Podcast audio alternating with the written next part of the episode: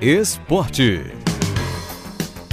Boa tarde, Renato. A sexta rodada do Baianão foi encerrada neste final de semana e teve mudanças no G4 e na zona de rebaixamento. A Juazeirense venceu Doce Mel no sábado por 2 a 1 e chegou aos 10 pontos, ultrapassando o Atlético de Alagoinhas. O resultado deixou Doce Mel em uma situação complicadíssima, com apenas um ponto, faltando três rodadas para o final da primeira fase do Baianão. Ontem teve Bahia de Feira e Jacuipense. Foi um jogaço de cinco gols na Arena Cajueiro e o Tremendão conseguiu sua primeira vitória por 3 a 2, impedindo o Jacuipense de chegar à vice-liderança. Os gols foram marcados por Thiago Correia, Kaique e Pedrão para o Bahia de Feira. O Everton e Canudes contaram para o Leão do Cisal. Ao final da sexta rodada, a classificação ficou assim: Bahia líder com 15 pontos, seguido por Itabuna com 11 e Jacuipense e Juazeirense com 10 cada. Na quinta colocação, o Atlético de Alagoinhas com 8, Barcelona 8 o Vitória segue na sétima colocação com 7 pontos, mesma pontuação do Bahia de Feira. Na zona de rebaixamento tem o Jacobinense com 6 pontos e o Doce Mel com apenas 1.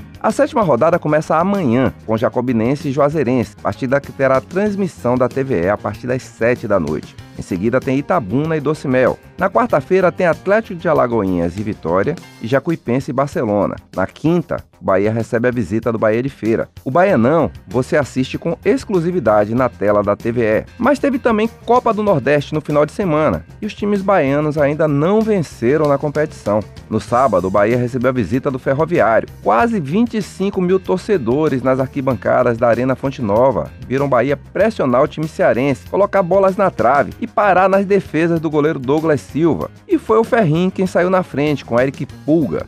O Bahia empatou com Mugni em cobrança de falta e virou com Everaldo, cobrando penalidade. O primeiro gol dele com a camisa tricolor. Mas nos minutos finais, contrariando a mística tricolor, o Ferrinho chegou ao empate com Eric Pulga. Seria uma pulga na chuteira do Bahia? Igualando o placar em 2 a 2. O técnico Renato Paiva considerou que o tricolor fez uma boa partida, apesar do empate. Dar os parabéns aos meus jogadores, fizeram de facto um jogo é, com momentos, não um jogo a 100% é, em termos de continuidade, mas com momentos muito, muito, muito interessantes, com momentos muito do nosso jogo.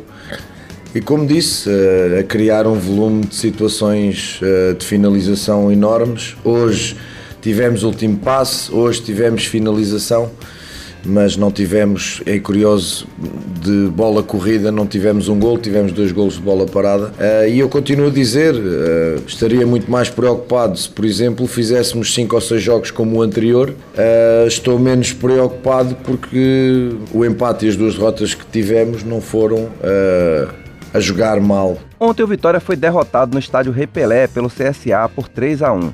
Os gols foram marcados por Pará, em cobrança de penalidade bastante contestada pelo Leão, Robinho e Rodriguinho, descontando Léo Gamalho para o rubro-negro. O goleiro Lucas Arcanjo fez belas defesas, mas acabou também falhando em dois gols. A derrota decretou a queda de João Bussi.